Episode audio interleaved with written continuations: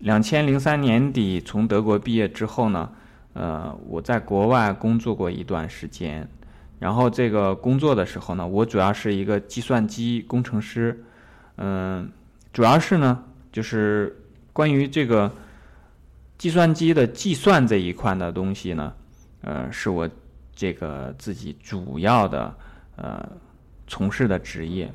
但是呢，我在小的时候呢，就接触过一些这种呃易经啊，然后中国的这个。传统的东西，然后在后来上学的过程中呢，我自己也学习了一些，呃，比方说像《资治通鉴》啊，像这个《鬼谷子》啊，《孙子兵法》等等这些书我也看过。那在我，也就是在前四五年、三四年的时候呢，我自己碰到了这个人生当中的一些问题。那用我之前所学的这些西方的。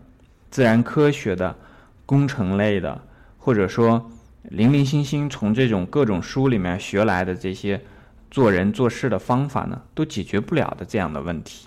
那其实它是比较大的这个人生的问题啊。后来我发现，在我的同龄人当中，我的很多朋友、同事当中呢，也遇到了这种问题。那然后我自己就是通过学习呢。中国的这个正统文化，慢慢的呢，解决了相当一部分这样的问题。然后我发现很多身边的这个同龄的人啊，就是呃三十几岁，这个三十岁到四十岁中间的这个人，这个年龄段的人呢，都遇到了这样的问题。它不是金钱的，也不是能力方面的，而是一种关于人生的这样的问题。能解决的人，我发现。几乎呢都是朝着这一条路走下来的。那很多人呢，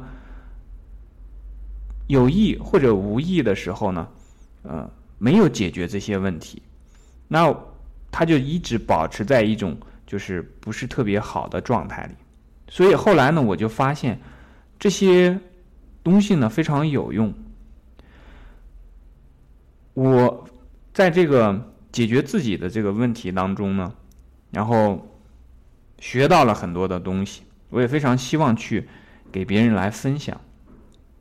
那么这样的东西呢，学完之后，我回头再来看呢，其实他如果建立这个整体的这个框架，然后去找到其中的这个窍门方法，然后找到它的精髓所在，其实还是比较难的。这就是为什么，呃，从这个两三年前我开始，呃。在网络上来讲这些东西的一个起因吧，这个缘起就是源于这样的一个故事，所以呢，我们现在呢所讲的内容呢，我大家可以知道，就是说一部分是这个《论语》，一部分是这个呃《黄帝内经》。嗯，我最原始的想法呢，就是到了这个。一定的时候呢，人的身体的健康啊，不再是向上，这个不停的向上这个发展的这么一个状态。因为《道德经》里面有一句话叫做“物壮则老”，三四十岁的时候呢，正是人的壮年。这个时候你到了顶峰的时候呢，就是物壮则老的时候，也就出现了这个身体的健康呢，开始慢慢的有一些下滑。那这个时候呢，就需要你。你最好是在之前就做好了这方面这个知识的储备也好，还是这个方法的储备。那这一这样的一些东西呢，都来自于中国的中医，来自于这个《黄帝内经》这样的经典。但是如果光是把自己的身体方面的这个问题诉诸于《内经》呢？通过学习，如果真的是很深入的去学习，你就会发现，真正的问题的根本不在这里，不在你的身体上。身体的问题其实是来自于你的思想，或者我们讲精神，或者讲说生活当中。那这样的话呢，我们就会慢慢的去找到，哎，这方面的一些解决的办法，这个知识。那去学习的时候，就会很自然的就会。找到《论语》这样的一些书当中，那有的人呢，可能走得更远一些，哎，就会求助于佛学的这个相应的这些内容。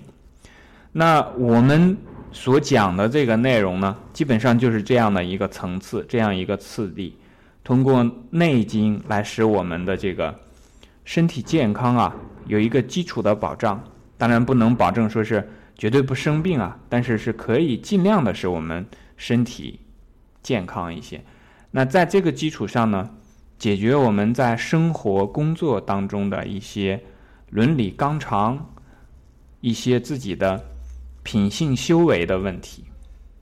那最后呢，我们还会留出来一个，向着这种，像韩愈所讲的这个“传道授业解惑”里面的这个。传道的，去向道的这个追求的，呃，一些内容。那这个内容呢，我们就需要我们大家一起来努力，一起来这个追求。